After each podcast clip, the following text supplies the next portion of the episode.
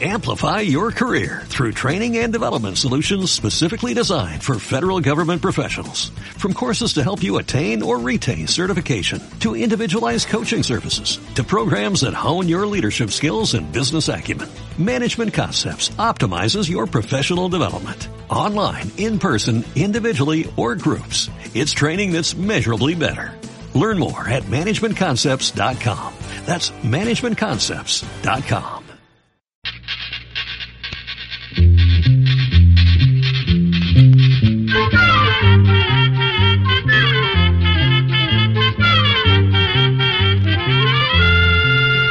Llegó pa' todo, llegó la escuela,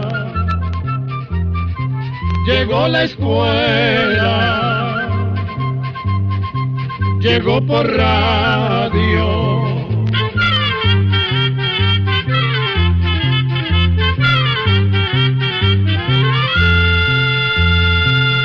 Oigamos la respuesta. Es el programa que les trae a ustedes el Instituto Centroamericano de Extensión de la Cultura, ICQ. La señora Ana Rosa Fallas Calderón nos llama por teléfono desde San José, Costa Rica, y nos hace la siguiente pregunta. ¿Cómo se llama un lago que hay en Canadá que se congela? Escuchemos la respuesta.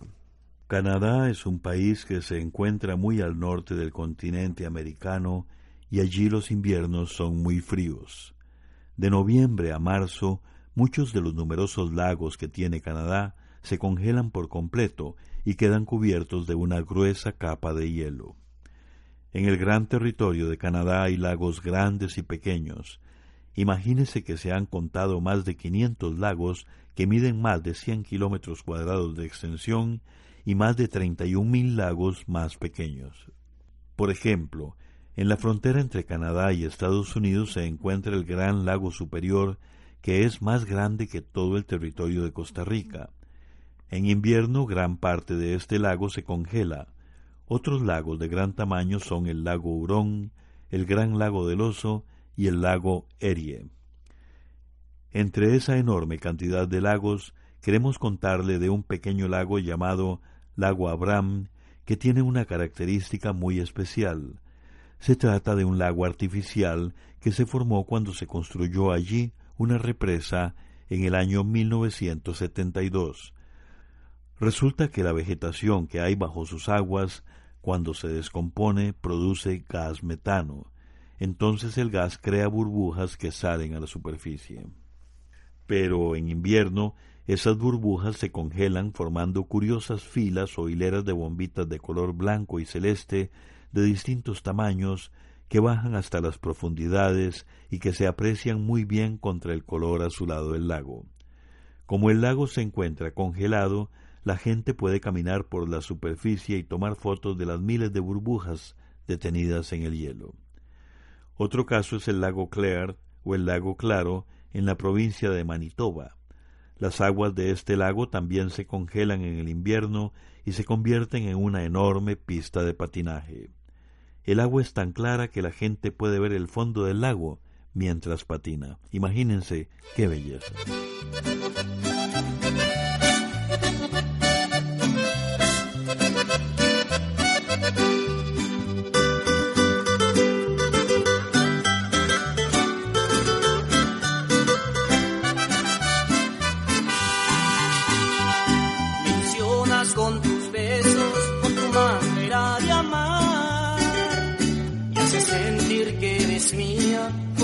Instantes no más.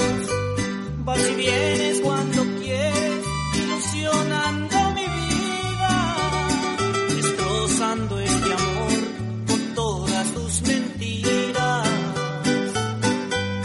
A mí vienes cuando tu alma necesita mi calor. Terminando tu aventura, nada quieres de mi amor.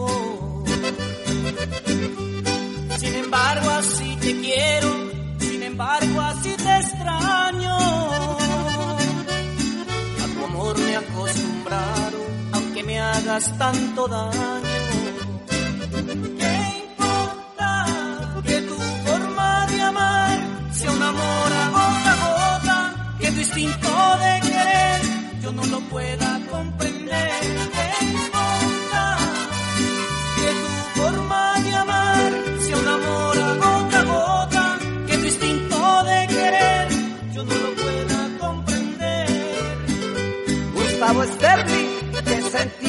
compadre.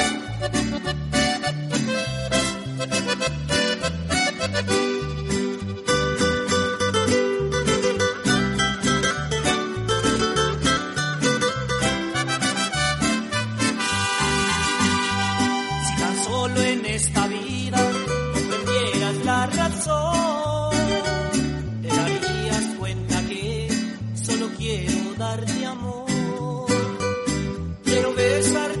vez y sentir que eres mía. Quiero estrecharte de brazos, aunque te vayas, vida mía. Como se ve que disfrutas lo que haces con mi vida. Porque sabes que eres linda y tienes todo a tu medida. Sin embargo, con los años, cuando ya no seas que aquí estaré esperándote mi vida. ¿Qué importa que tu forma de amar sea un amor a gota a gota, que distinto de querer yo no lo pueda comprender?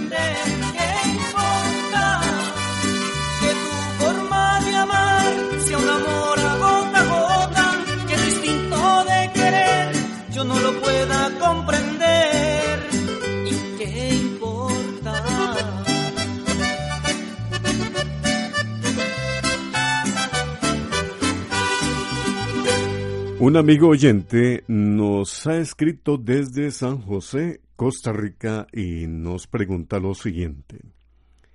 ¿En honor a quién lleva el nombre el cantón de Acerrí? Oigamos la respuesta. Acerrí es el nombre de uno de los cantones en la provincia de San José, Costa Rica. Según estudios que han hecho los historiadores, Acerrí es una palabra indígena, pero no se ponen de acuerdo en qué quiere decir. Para unos, Acerrí quiere decir piedra del perico ligero. Para otros, Acerrí es el nombre de un antiguo cacique que gobernó esa zona.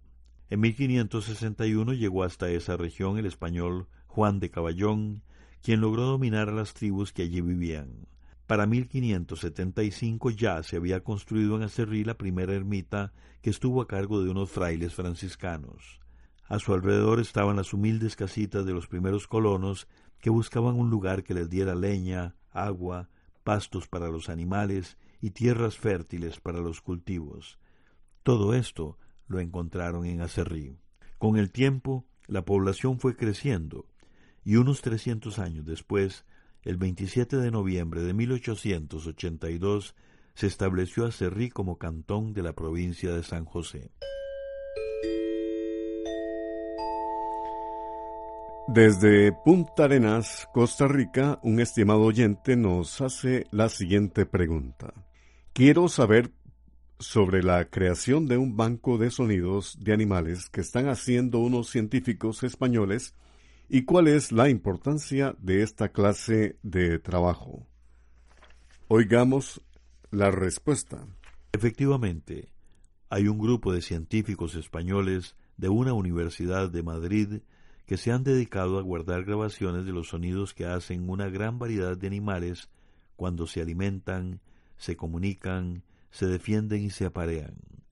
Hasta cuentan con sonidos de insectos que se grabaron con unos aparatos especiales, ya que esos sonidos no pueden ser captados por los seres humanos. El archivo de todos esos sonidos se llama bioacústica y es muy útil para alumnos y profesores que estudian la naturaleza. También es de mucha ayuda para los investigadores que buscan proteger y conservar las especies animales, en especial aquellas que se encuentran en peligro de desaparición o extinción. Pero vamos a contarle que la bioacústica no es algo nuevo.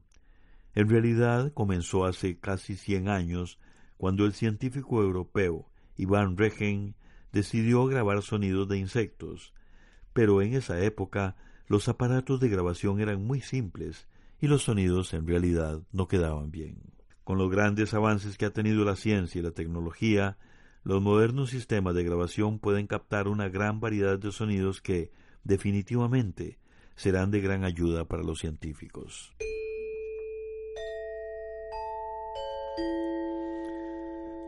La señora Teresita Amador Chacón nos ha llamado por teléfono desde la Ceiba de Alajuela, Costa Rica, y desea saber lo siguiente. ¿Cómo puedo eliminar las cucarachas y las hormigas, ya que he probado de todo y nada las mata? Escuchemos la respuesta. Las cucarachas son los animales más resistentes que existen sobre el planeta.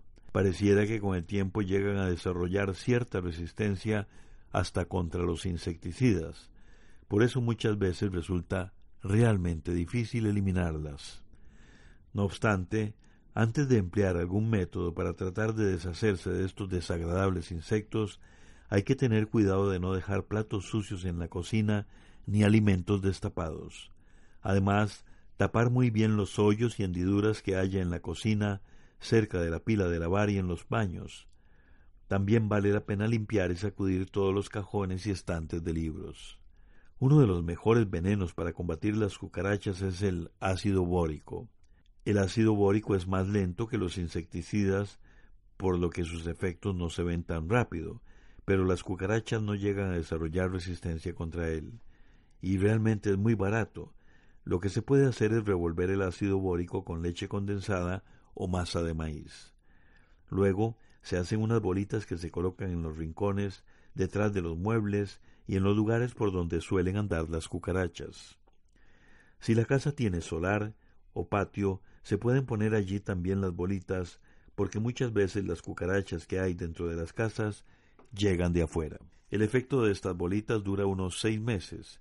El cuidado que hay que tener es que las bolitas no queden donde las puedan coger los niños, que por lo general todos se lo llevan a la boca, y tampoco los animales de la casa. Las hormigas también son un verdadero problema para muchas personas. Primero que todo es importante asegurarse de tapar bien todos los recipientes que tengan alimentos, en especial los que contienen azúcar, jaleas o miel. Después es indispensable encontrar el hormiguero o nido de las hormigas para poderlas eliminar.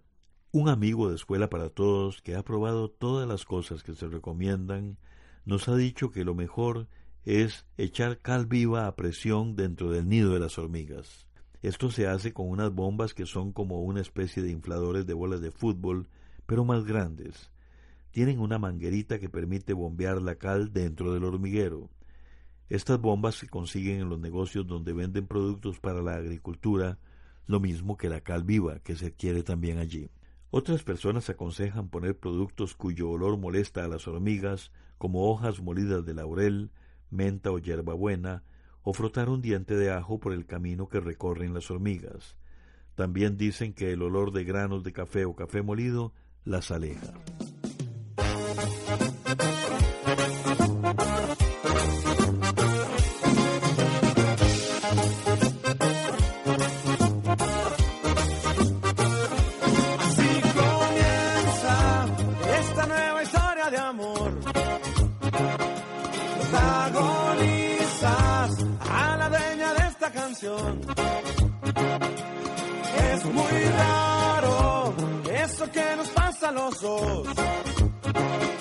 Me clavaste en la bolsa mi corazón. Y aquí estoy para quererte siempre. Y aquí estoy para abrazarte fuerte. Y aquí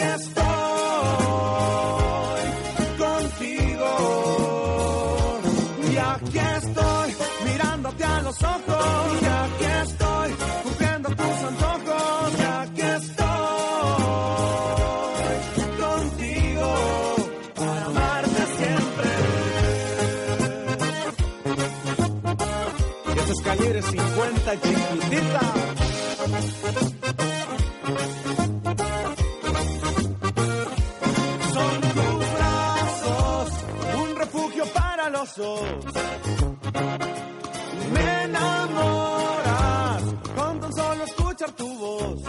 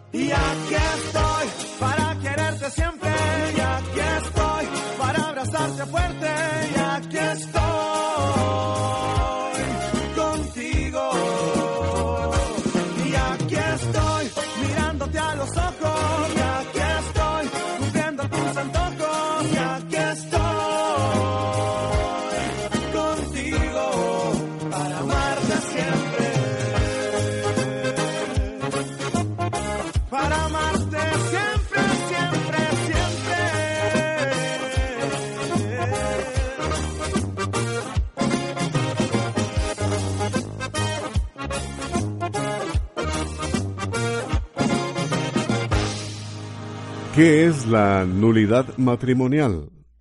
La pregunta no la hizo el señor César Augusto Juárez de León, quien nos escribe desde Chiapas, México. Oigamos la respuesta. La nulidad matrimonial es una ley especial que tiene la Iglesia Católica en la que se puede anular un matrimonio. Esta anulación la hacen unos tribunales que se basan en el derecho canónico. Esos tribunales pueden declarar nulo un matrimonio cuando, por ejemplo, ese matrimonio no puede ser consumado, es decir, que no hubo ninguna relación sexual entre marido y mujer, también cuando uno de los esposos tiene padecimientos mentales, o que no pueda tener hijos y no se lo ha dicho a su compañera o compañero antes de casarse.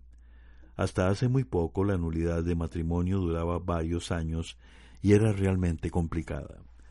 Esto era así porque, más que un juicio, se trataba de una investigación para determinar lo que había en la mente y en el corazón de las personas en el momento de casarse. Pero las cosas han cambiado. Recientemente el Papa Francisco ha dispuesto por decreto que a partir del 8 de diciembre del año 2015 el proceso sea gratuito, más rápido y que dure entre 90 días y un año. En caso de que alguno de los cónyuges quiera la nulidad de su matrimonio, lo primero que tiene que hacer es consultar con el sacerdote de su parroquia o su comunidad. El sacerdote le dirá si se puede y los trámites que tiene que hacer.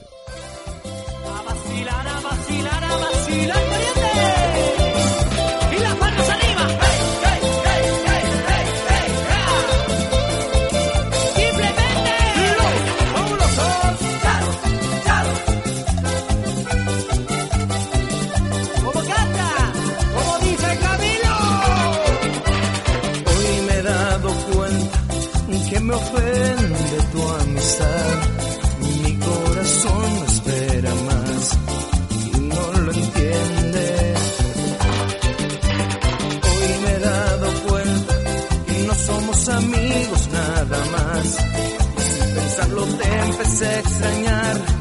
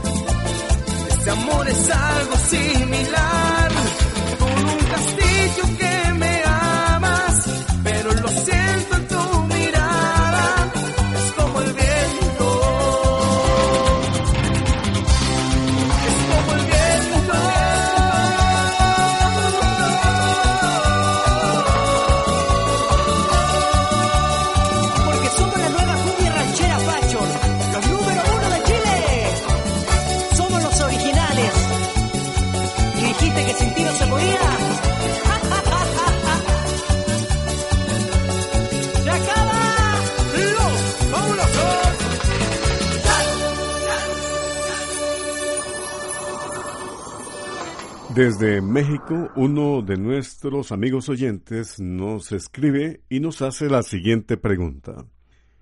¿Por qué será que los seres humanos contaminan el medio ambiente? ¿Cómo se podría hacer para cambiar esta mentalidad de la gente? Escuchemos la respuesta. Hace muchos años las personas no se preocupaban por el ambiente.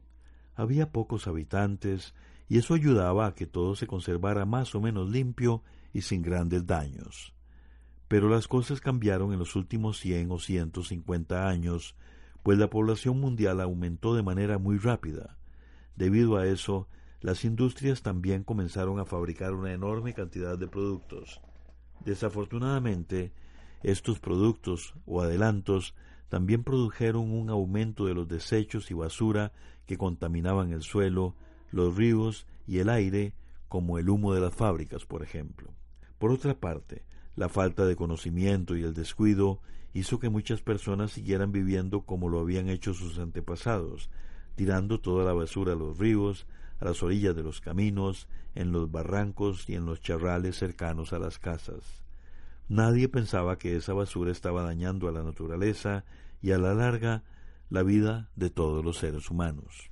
Hace unos treinta y cinco años, los gobiernos y otras instituciones empezaron a ver la gravedad del problema y a pensar en qué se podía hacer para solucionarlo. Desde entonces, numerosas organizaciones internacionales han venido haciendo campañas en las que insisten en la necesidad de cambiar y de proteger más los lugares donde vivimos. Pero este cambio de manera de pensar de la gente solo es posible si se cuenta con la participación tanto de los ciudadanos como de las instituciones de gobierno. Es necesario un trabajo constante en cada comunidad, barrio, escuela, colegio y cualquier otro grupo organizado que eduque a las personas en cómo manejar la basura y los desechos. Al mismo tiempo, las autoridades de salud y otras instituciones deben dar a las comunidades facilidades para recoger y reciclar esa basura. También deben aprobar leyes que obliguen a las empresas e industrias a tratar adecuadamente los desechos que se producen en vez de tirarlos a los ríos y los mares, y dar premios a aquellos empresarios que cumplan con esas leyes. Muchas de estas cosas ya se hacen en algunos países, pero todavía falta muchísimo. Programa B, Control 65. Así llegamos a un programa más de Oigamos la Respuesta.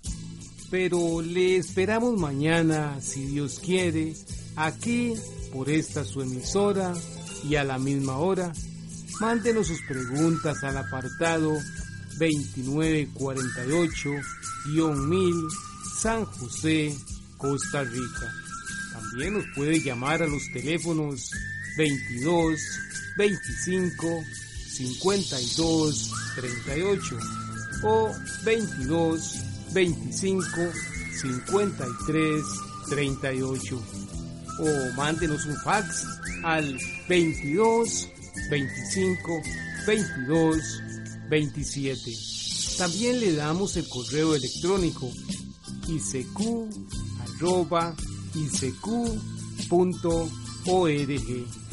Celo de letreo cecu arroba icecu.org. Para nosotros sus preguntas son muy importantes y estamos para servirle. También puede dirigir su pregunta a esta emisora que ellos amablemente nos la harán llegar. Muy importante, dele su nombre completo, dirección bien exacta Ah, y el lugar donde escuche el programa. Recuerde que comprender lo comprensible es un derecho humano. Que Dios le bendiga.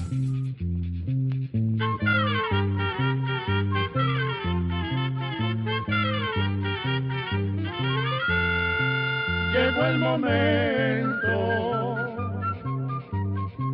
de despedirnos se va a la escuela,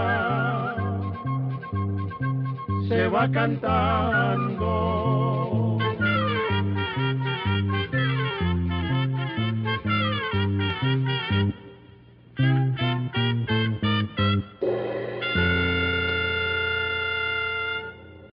Amplify your career through training and development solutions specifically designed for federal government professionals. From courses to help you attain or retain certification, to individualized coaching services, to programs that hone your leadership skills and business acumen, Management Concepts optimizes your professional development. Online, in person, individually, or groups. It's training that's measurably better. Learn more at managementconcepts.com. That's managementconcepts.com.